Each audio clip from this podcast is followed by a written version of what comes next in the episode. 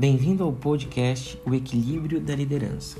Eu sou André Xavier e hoje vamos falar sobre controle sutil, uma característica com viés negativo ao líder e muitas vezes não percebido pelos liderados.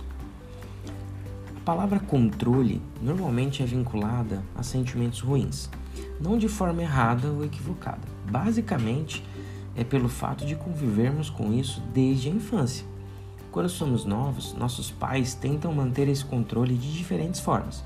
Existem pais que usam da manipulação, do medo, da força, do amor e outras tantas formas de manter o controle.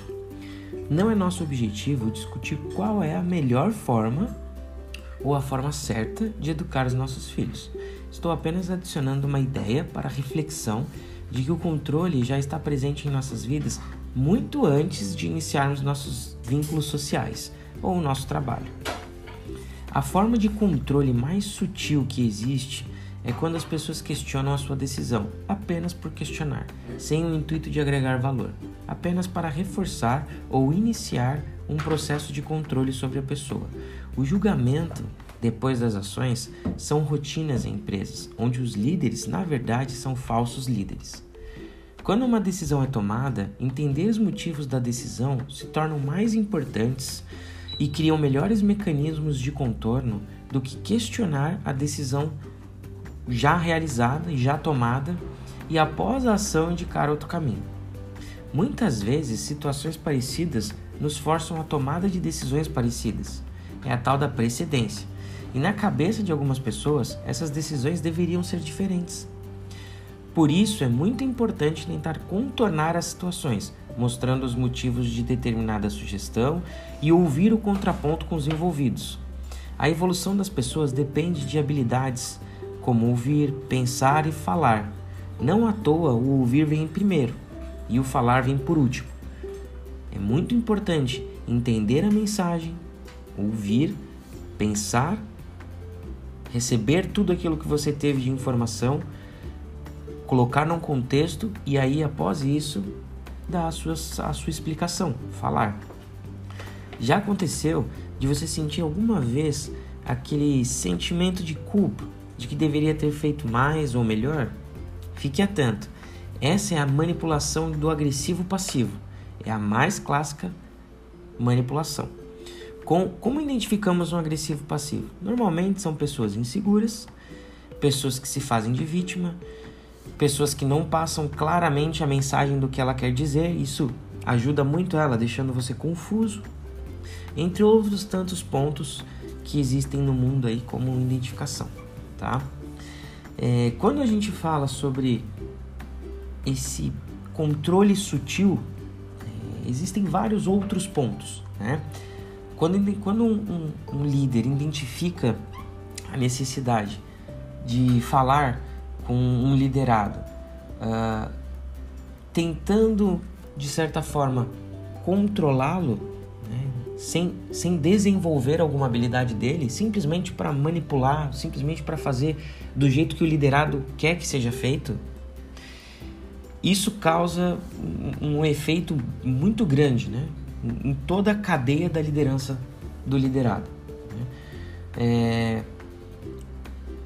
simplesmente ele vai se inibir de tomar ações, ele vai começar a perguntar sobre tudo que ele tem que fazer para o líder e isso acaba criando uma cascata e fazendo com que o líder tome decisões de forma é, mascarada, digamos assim, né? Porque ele vai dar a entender de que o liderado está tomando aquela decisão, mas na verdade é ele que está tomando e ele ainda consegue julgar aquilo que o próprio o próprio líder tomou a decisão de forma mascarada, fazendo o liderado achar que ele que está tomando a decisão, e aí o próprio líder consegue criticar aquilo que ele mesmo está indicando que seja feito. Então você acaba sendo só uma peça e o seu desenvolvimento ele não se torna é, utilizável para nenhum ponto. Você não está aprendendo é, people skill, você não está aprendendo o que você deveria aprender para aquela situação. No fim, alguns liderados acabam é, tratando isso de uma forma assim: ah, já que ele quer que seja assim, vai ser assim.